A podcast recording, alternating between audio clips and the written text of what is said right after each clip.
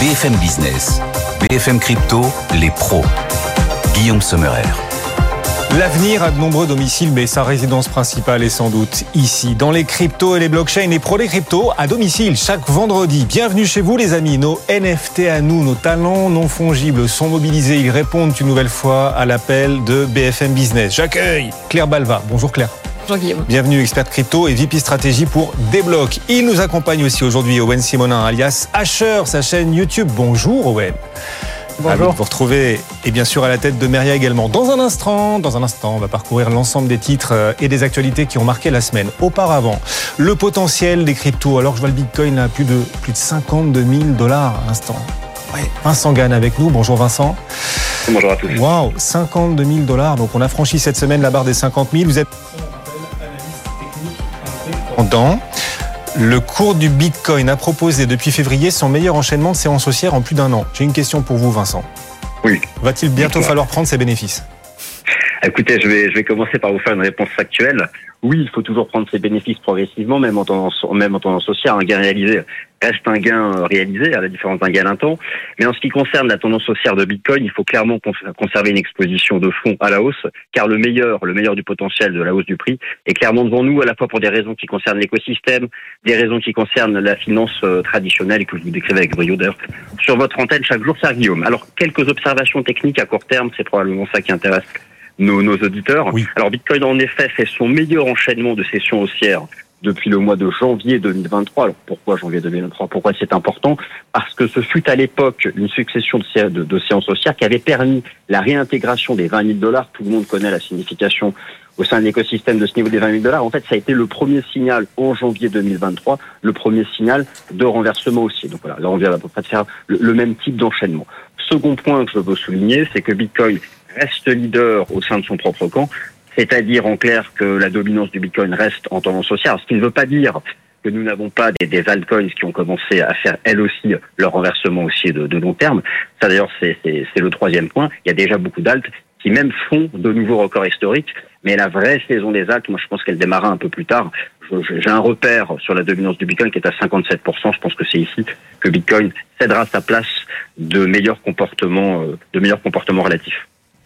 À plus court terme, euh, comment est-ce que vous voyez le potentiel? C'est vrai qu'on a eu une belle accélération haussière, on a franchi les 50 000, c'est bon ça, 52 000 même euh, pour euh, le Bitcoin aujourd'hui. À plus court terme, comment est-ce que vous voyez le potentiel, Vincent? Alors, pour, la tendance immédiate du cours du Bitcoin, on peut toujours trouver des, résistances. Après, il faut évaluer leur, portée. Alors moi, j'ai le sentiment quand même que le, niveau que, de prix que teste actuellement Bitcoin, ou en tout cas pas loin, les 53 000, 53 500 dollars, devrait créer une phase de pause c'est à la fois, alors c'est un obstacle graphique qui remonte à l'automne 2021. L'automne 2021, voilà, tout le monde s'en souvient, c'était la période des, euh, des, des, anciens, enfin, des, des, records historiques. Et puis c'est aussi une zone qui correspond en fait à une proportion de marché assez suivie. C'est une zone d'extension du mouvement haussier de l'année 2023. Donc voilà, moi je serais pas surpris que le marché temporise un peu sous ces 53 000 dollars. Ce sera pas bien méchant, peut-être un retracement vers 48 000, 50 000 dollars avant de reprendre sa marche en avant. Et puis euh, la cible à horizon euh, deux, trois mois, ça reste le record historique qui se situe euh, à 70 000 dollars. Et on rappelle qu'il s'agit de diversification, bien sûr, quand on parle des cryptos. Merci beaucoup, Vincent. Vincent Gann, analyste technique indépendant. Bonne fin de vendredi. Bon week-end avec quelques heures d'avance, Vincent. Alors, l'actualité la semaine, de cette semaine a été intéressante. On va la parcourir ensemble. Et on va notamment parler, tiens, des ETF Ethereum. Les candidatures affluent. Franklin Templeton dépose à son tour sa candidature pour créer son propre ETF Ethereum au, comptant. On va comparer d'ailleurs l'engouement avec euh, bah, l'engouement qu'il y avait eu avant la validation des ETF Bitcoin. On parlera aussi de CZ, l'horizon tend-il à s'obscurcir davantage pour l'ancien patron de Binance? Il semble que l'hypothèse d'une peine durable de prison soit pas complètement écartée, mais le calendrier qui lui permettra d'avoir un peu plus de visibilité sur son avenir, ce calendrier reste très flou, vous le verrez. Et puis l'Éthiopie, les mineurs chinois, les mineurs de Bitcoin chinois, adorent l'Éthiopie. Manifestement, ils y affluent en masse pour fuir l'aléa politique euh, en Chine. On essaiera de comprendre et de voir si ce mouvement est, durable. C'est votre machine à refaire l'actualité de la semaine. Laissez-vous faire. On est pleine charge, pleine balle. On a quoi 20 minutes d'autonomie devant nous. C'est parti. BFM Business, BFM Crypto, les pros. Nos talents non fongibles cherchez pas, ils sont ici chaque vendredi. Claire Balva, ça va Claire? Ça va très bien. Ravi de vous accueillir. Owen Simonin aussi, sa chaîne YouTube Asher. Ça va Owen? En forme? On est parti, toujours en forme. Alors on va évidemment revenir sur les 50 000 dollars franchis par le Bitcoin dans un instant. Mais ce qui éblouit parfois aveugle. Et il ne faut pas perdre de vue le reste du marché. On va parler donc du reste du marché, des actualités, avant de revenir sur les 50 000 dollars. N'oubliez pas par exemple Ethereum. Et ne perdez pas de vue que les ETF Ethereum au comptant arrivent aussi probablement bientôt. Combien de candidatures euh, à présent pour créer des ETF euh, Ethereum? On en est où? Est-ce que euh, l'engouement, est-ce que le nombre de candidatures est comparable à celui qu'on avait vu par exemple pour les ETF Bitcoin? Claire comparable, mais quand même moindre. Hein. Il y a une dizaine de demandes d'ETF Ethereum Spot. Euh, il y a des grands noms comme BlackRock toujours. Il y a des noms qu'on retrouve en fait dans les demandes de TF Bitcoin Spot et ETF Ethereum Spot. Euh, au niveau du calendrier, les réponses, les premières réponses devraient arriver au mois de mars, puisqu'on a un calendrier qui, voilà, autour du 5, 10, 19 mars euh, arrive pour euh, Wisdom Tree et Valkyrie notamment. Valkyrie qui avait déjà créé un ETF Ethereum Futures pour le coup, qui a été approuvé. Donc on s'attend au mois de mars à avoir des nouvelles, même si pour la plupart des autres, c'est plutôt autour de mai, juin, juillet qu'on devrait avoir des réponses de la SEC. Mhm. Owen, comment est-ce que vous regardez ces afflux de candidatures quand même, même si c'est peut-être un peu moins spectaculaire que pour des ETF Bitcoin? On a vu Franklin Templeton notamment annoncer aussi sa candidature cette semaine. Pour le coup, je trouve ça encore plus intéressant parce que Bitcoin, on n'avait pas de visibilité. On ne savait pas si ça allait être accepté. Quand, à un moment, on a commencé à être persuadé que ça allait arriver, c'était plus qu'une question de temps, et on ne savait pas encore ce que ça allait donner au marché. Euh, globalement, on attend une hausse globale des crypto-monnaies en fonction de ce fameux cycle. Hein. Même si les performances passées ne préjugent pas des performances futures, ça a toujours été le cas jusqu'à présent. Donc, beaucoup de gens s'attendaient à ce que le halving et l'engouement reviennent pousser le marché. Et on a un Bitcoin qui se retrouve à 75% de son ATH, donc de la plus haute valeur qu'il n'ait jamais atteinte, juste porté par les institutions alors qu'il n'y a même pas encore eu de retour de frénésie globale et d'intérêt pour les crypto-monnaies. Donc le fait que maintenant il y ait un ETF sur Ethereum, euh, on se pose la question, est-ce que Ether va rattraper une partie de son retard vis-à-vis de Bitcoin? Est-ce qu'il va tirer avec lui l'entièreté du marché, comme Bitcoin a déjà commencé à le faire? Et pour finir, bien qu'il y en ait un peu moins, hein, je crois qu'on parle de 7 ou 8 ETF euh, sur l'Ethereum, alors que la première vague d'acceptation sur Bitcoin c'était 11, donc il y en a un peu moins mais il y a deux typologies de produits. Et c'est ça qui est intéressant. Deux types, pardon, de produits. Le premier, c'est qu'il y a un ETF, spot, d'Ethereum, où on en achète, on en, on en détient tout simplement. Et il y a deux produits, ETF, qui concernent de l'Ethereum staké. C'est-à-dire un Ethereum qui va générer un intérêt entre 3 à 5 par an. Et ça, c'est très intéressant aux États-Unis parce que c'est une solution qui a été interdite par le régulateur américain à différentes plateformes d'exchange. Kraken s'est vu retirer son offre de stacking et a dû arrêter de proposer des rendements sur les Ethers. Et donc, certains experts de Bloomberg pensent que ces deux produits, avec l'effet de stacking, donc avec les intérêts générés par le protocole Ethereum ne vont pas pouvoir voir le jour, mais que les ETF spot de simple détention comme Bitcoin ont plus de chances. Et les premières réponses arrivent courant mars et on s'attend à une deadline finale pour le mois de mai. Voilà le calendrier, la SEC qui va devoir se prononcer. En tout cas, elle peine, la SEC, elle peine à trouver les réponses face aux défis des cryptoactifs. On est en train de se demander, même si la SEC n'est pas en train de dégoûter ceux-là même qui sont supposés la défendre, à savoir ses propres avocats. Selon euh, les journalistes de Fox News, et notamment l'un des journalistes de Fox News, il s'appelle Charles Gasparino, plusieurs avocats haut placés au sein de la SEC seraient en train de prendre leur distance avec l'institution claire. Oui, alors on n'a vraiment pas beaucoup d'informations hein, là-dessus, mais euh, les, les, rumeurs courent. Euh, que certains senior counsel, donc des, des, des avocats assez euh, chevronnés qui travaillent depuis longtemps à la SEC, commenceraient à prendre leur distance et à ne plus vouloir travailler avec la SEC, et notamment avec Gary Gensler, qui voilà a, a commis certaines erreurs. Alors on pense notamment à ce qui s'est passé mmh. avec le tweet de la SEC qui n'aurait pas dû être publié sur les réseaux sociaux, avec ce, ce hack.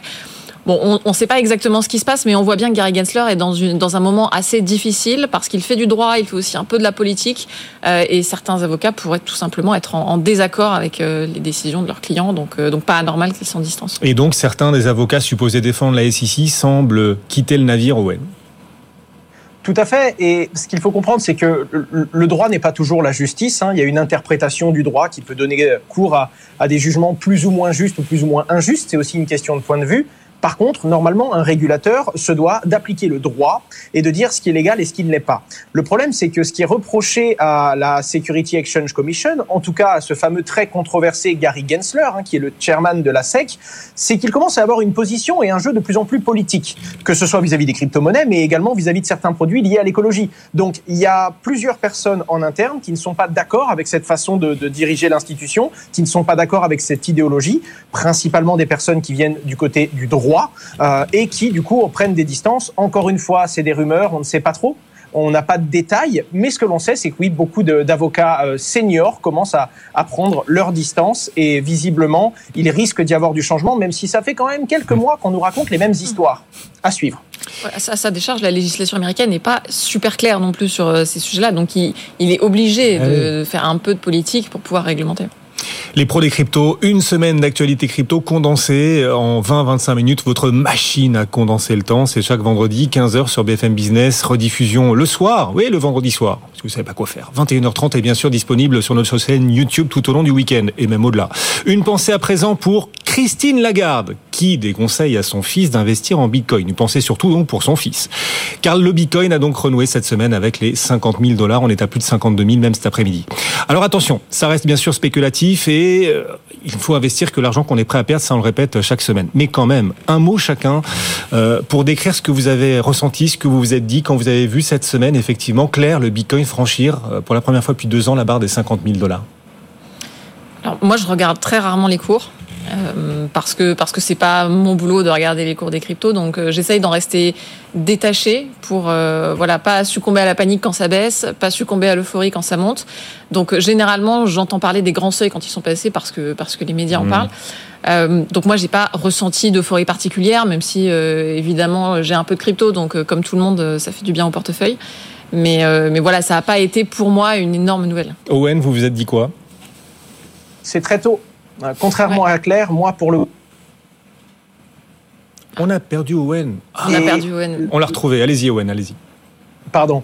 Non, pour le coup, je regarde très régulièrement les cours, euh, jour et nuit. Et, euh, et c'est vrai qu'il y a quand même une question qui sort, c'est n'est-ce pas un peu tôt? La vraie question, c'est qu'est-ce qu'il se passe et comment ça se fait que les ETF ont poussé aussi fort le Bitcoin à la hausse? Et est-ce que on va créer un tout nouveau cycle, quelque chose que l'on ne connaissait pas et que l'on va vivre quelque chose de, de tout simplement euh, d'inédit dans les crypto-monnaies? On risque d'avoir un bull run qui arrive sur une hausse déjà folle et donc sur un cours qui est proche d'un ATH.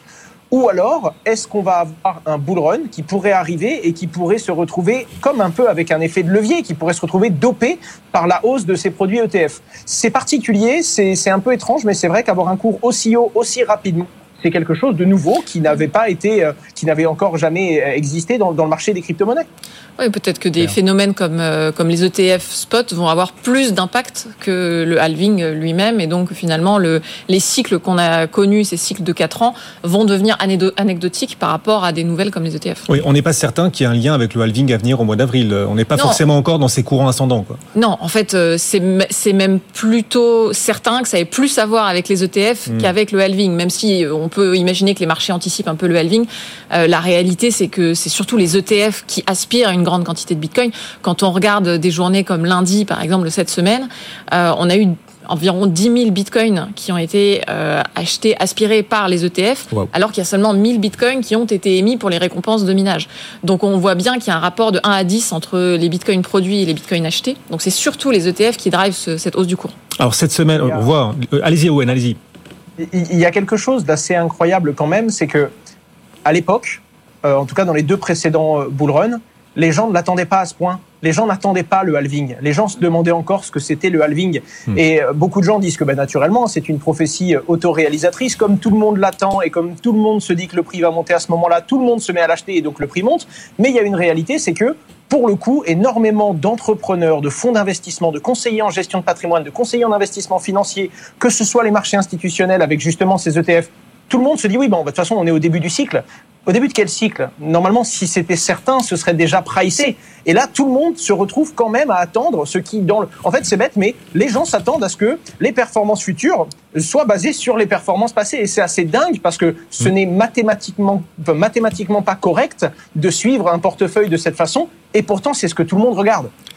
Effectivement. Alors cette semaine, c'était la Saint-Valentin. On voit que sur le marché des cryptos, ben voilà, ça marche bien, effectivement. On s'est amusé d'ailleurs à comparer les cours du Bitcoin le jour de la Saint-Valentin. Eh bien, c'est la première fois de son histoire que le Bitcoin vaut plus de 50 000 dollars le jour de la Saint-Valentin. Même l'année où le Bitcoin a franchi son plus haut historique, a touché son record, eh bien le jour de la Saint-Valentin, il n'était pas, il n'était pas à plus de 50 000 dollars. Cette fois, pour la première fois, il y était. C'était mercredi la Saint-Valentin, si ça vous a échappé. Jamais, en tout cas, il n'avait été aussi haut, effectivement, le jour de l'amour. Alors on verra si c'est une promesse, si c'est une promesse pour la suite ou juste un plan d'un jour. Et justement, c'est aussi l'objet de cette question crypto qui claque qu'on vous propose chaque semaine. Chaque semaine, on pose une question qui fâche sur nos réseaux sociaux. Notre fil XBFM Crypto, bien sûr, n'hésitez pas à vous abonner. Owen et Claire, êtes-vous prêts? On est prêts. Voici la question qui claque de la semaine. Le Bitcoin qui reconquiert les 50 000 dollars. Pour vous, le Bitcoin sera-t-il le seul actif vraiment haussier dans la durée? Oui ou non? Je vous laisse réfléchir un instant l'un et l'autre. Claire Non. Non, ce ne sera pas le seul actif vraiment haussier dans la durée. Owen Non. Vous aussi, chez vous, vous avez peut-être une idée claire, tranchée sur la question. N'hésitez pas à participer sur nos réseaux sociaux. Nous laissez vos commentaires également. Bien sûr, on rebondit dessus chaque semaine avec nos pros des cryptos. L'un et l'autre, vous estimez que non, le Bitcoin ne sera pas le seul actif haussier dans la durée. Pourquoi? Non, alors, il- J'étais déjà- sûr que vous diriez oui, bah bien sûr, il y a que les cryptos dans la vie, puis le reste, c'est nul. Je pensais, je pensais vraiment, et finalement non. Non, mais on est, on est, on, on a tous un côté fanatique, mais pas à ce point quand même. Non, non, en fait, euh, déjà, il faut bien définir ce qu'on entend par haussier. Mais souvent, aujourd'hui, quand on dit haussier, on mesure par rapport au dollar ou par rapport à des grandes monnaies, voilà, comme euh, l'euro, le dollar, etc. Euh, aujourd'hui, Bitcoin est haussier dans la durée. On le voit depuis une quinzaine d'années, mais c'est pas le seul actif à être haussier dans la durée. On peut regarder l'or ou d'autres métaux précieux qui sont haussiers dans la durée. Et à partir du moment où les monnaies fiat ont plutôt tendance à se dévaluer avec l'inflation, Mhm. il peut y avoir tout un tas d'actifs qui vont être haussiers dans la durée. Regardez même le marché action. Hein. Euh, oui, dans la durée. Non, mais je- sais que dans l'univers crypto, il y a un léger mépris quand même vis-à-vis de ce qu'ils appellent ce que vous appelez hein, la finance traditionnelle. La finance traditionnelle, c'est quoi? Le S&P 500 depuis 1957, c'est plus de 1100 records battus. Si on fait une moyenne, ça fait un record tous les 15 jours sur le S&P 500. Je vous donne un autre exemple, une action, Nvidia.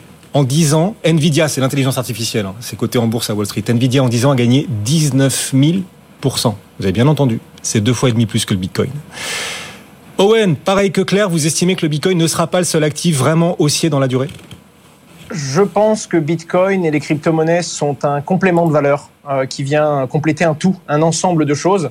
Et naturellement, il n'y aura pas que cet écosystème qui va se valoriser. Je pense qu'il y avait un gros déséquilibrage et donc naturellement, les crypto-monnaies vont capter et vont profiter du- du- du- d'une grosse partie de cette valorisation. Mais euh, ce ne sera jamais qu'un complément et Bitcoin a de valeur tout simplement parce qu'on a été déçu par d'autres propositions de valeur qui, qui, elles, en perdront peut-être. Donc non, ça se valorisera, oui, mais euh, en complément d'autres activités. Un autre cap franchi cette semaine par le Bitcoin, plus de 1000 milliards de dollars de capitalisation pour euh, le Bitcoin. Donc ce cap vient d'être franchi. Alors 1000 milliards de dollars, c'est l'équivalent, il faut jamais comparer trop les choses, mais enfin voilà, c'est l'équivalent du PIB des Pays-Bas, c'est deux fois le PIB des Émirats Arabes Unis. En revanche, c'est trois fois moins, trois fois moins que la capitalisation de Microsoft ou encore euh, d'Apple. On vous invite à présent à un petit voyage. Oula. Oui, vous connaissez la Hollande, l'autre pays du fromage, mesdames, messieurs. Ben, je vous présente l'Éthiopie, l'autre pays du minage le minage de Bitcoin. Les mineurs se bousculent pour s'installer en Éthiopie et notamment ouais, les mineurs chinois. Pourquoi eux et pourquoi d'un seul coup l'Éthiopie? Oh oui, non, c'est moi qui. Ah, je ne sais pas oui. si. Ah, bah, c'est vous. Claire. Ah, pardon. Ouais, je l'ai perdu. oui. C'est vous, Claire.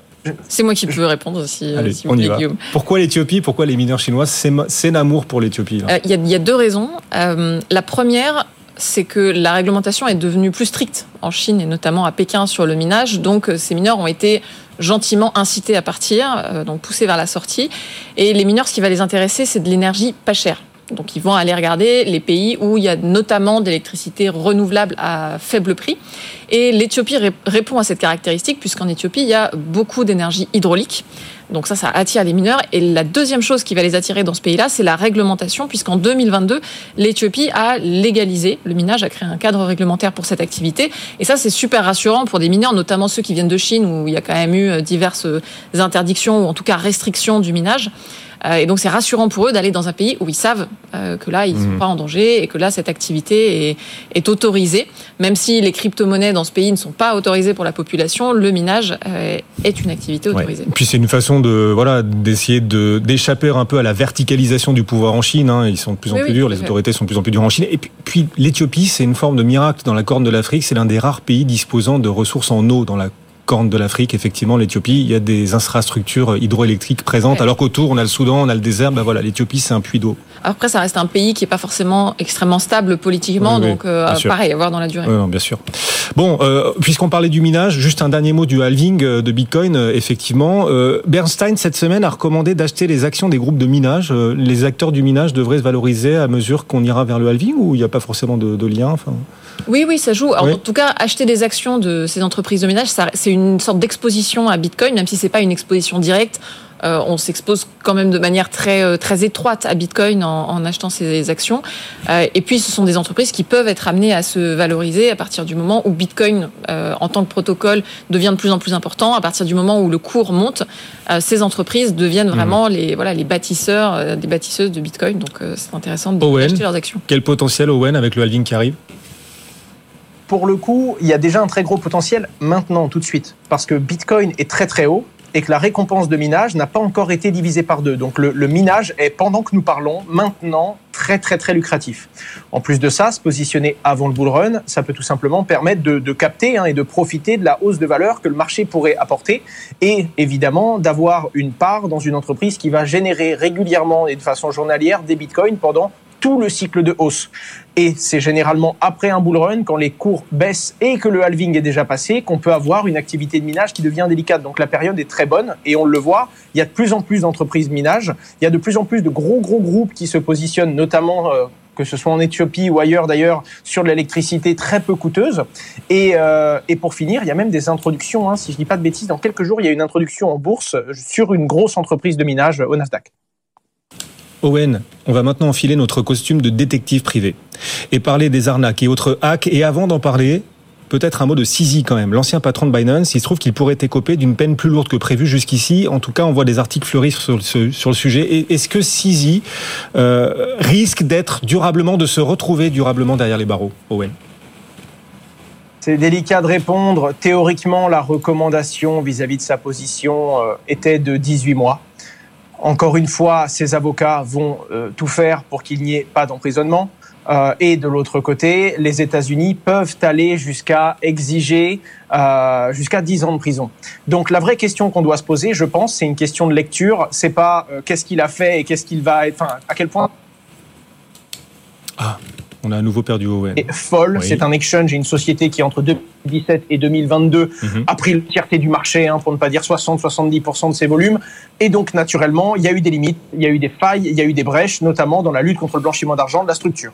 Soit. Maintenant que ça a été positionné, maintenant que Sisi a signé, entre guillemets, un accord, hein, qu'il a été destitué, qu'il est toujours actionnaire de ce géant que tout le monde utilise à travers le monde, ou en tout cas la grande majorité des gens, la question, ça va être, est-ce que les États-Unis, en plus de cette première victoire, vont vouloir envoyer un message très fort au marché en disant, n'oubliez pas, d'où que vous soyez, à partir du moment où vous vous adressez à des Américains, ou à partir du moment où vous utilisez le dollar américain, à un moment ou à un autre, on aura le fin mot de l'histoire. Ou alors, on prend du recul et à ce moment-là, les États-Unis le rappellent, à partir du moment où il y a eu un abus et que la personne est capable de le reconnaître, de prendre ses distances et de trouver un accord, mhm. ils, ils, peuvent également être cléments. On ne sait pas, mais pour moi, c'est ça le message que l'on attend encore aujourd'hui. Et puis, alors une autre affaire, on, parlait là de Sisi, on va suivre bien sûr euh, bah, ce qui va lui arriver, euh, bien sûr. Il, bon, beaucoup d'incertitudes. Il y a aussi une autre affaire qui est en train de monter. DCG et Gemini font l'objet d'une plainte. Ils sont clairs soupçonnés, soupçonnés d'avoir escroqué, pas un, pas deux, mais 3 milliards de dollars. Plusieurs centaines de milliers d'investisseurs. 230 000 investisseurs, oui. En fait, c'est une mise à jour d'une plainte qui avait été faite par, euh, par le procureur déjà il y a quelques mois. Euh, et ça concerne le produit Gemini Earn, qui est un produit commun à ces deux entités. Euh, et ce produit avait été présenté à des investisseurs comme étant sûr, alors qu'en réalité, il n'était pas. Vous savez, c'était un, produit où vous placiez euh, votre crypto-monnaie, puis vous touchiez des intérêts. Il y avait beaucoup de produits comme celui-ci au précédent bull run, et de nombreux d'entre eux ont fait faillite. Je pense à BlockFi, par exemple, aussi. Euh, et ce produit-là euh, avait eu un certain nombre de problèmes suite à la faillite d'FTX, qui avait entraîné des, des faillites en cascade. et donc, ces investisseurs-là qui pensaient investir leur argent dans un produit sûr, euh, ont perdu leur capital et donc ont signalé à, la procureure qu'ils avaient été floués, qu'ils avaient été escroqués. Donc c'est simplement une mise à jour d'une plainte qui était déjà en cours. Bon, et puis dans le vaste cluedo mondial des cryptos, on a aussi le procès de ce faux Satoshi Nakamoto qui se poursuit. Ce procès, c'est un Australien, il s'appelle Craig White. On a eu une semaine de procès là dans ce vaste cluedo mondial. Est-ce que, est-ce que ces arguments vous troublent? Est-ce que peu à peu, à mesure qu'on avance, Claire, vous vous dites c'est peut-être lui Satoshi finalement? Ah non, pas du tout. Ah non. non. pas du tout. Alors tout le tout le secteur le surnomme euh, fake Toshi. Il n'y a pas tellement de débat sur euh, si cette personne est Satoshi Nakamoto. Et surtout, on, on voit dans dans son attitude et dans ses actions qu'il n'est pas tellement proche des valeurs de Satoshi, notamment parce qu'il essaye de déposer des brevets et de s'approprier la, la, propriété intellectuelle de Bitcoin. Donc euh, non, c'est très improbable. Et s'il avait été Satoshi, il aurait pu le prouver, ce qu'il n'a pas fait. Merci à tous les deux. Nos pros des cryptos, c'est le vendredi. Claire Balva pour Débloc, Owen Simonin et sa chaîne YouTube Asher avec un H au début. Il est aussi à la tête de Meria. Merci de nous avoir accompagnés l'un et l'autre. Pro des cryptos à retrouver bien sûr sur notre chaîne YouTube tout au long du week-end. Bon week-end. Merci. Et on se retrouve vendredi prochain. BFM Business, BFM Crypto, les pros.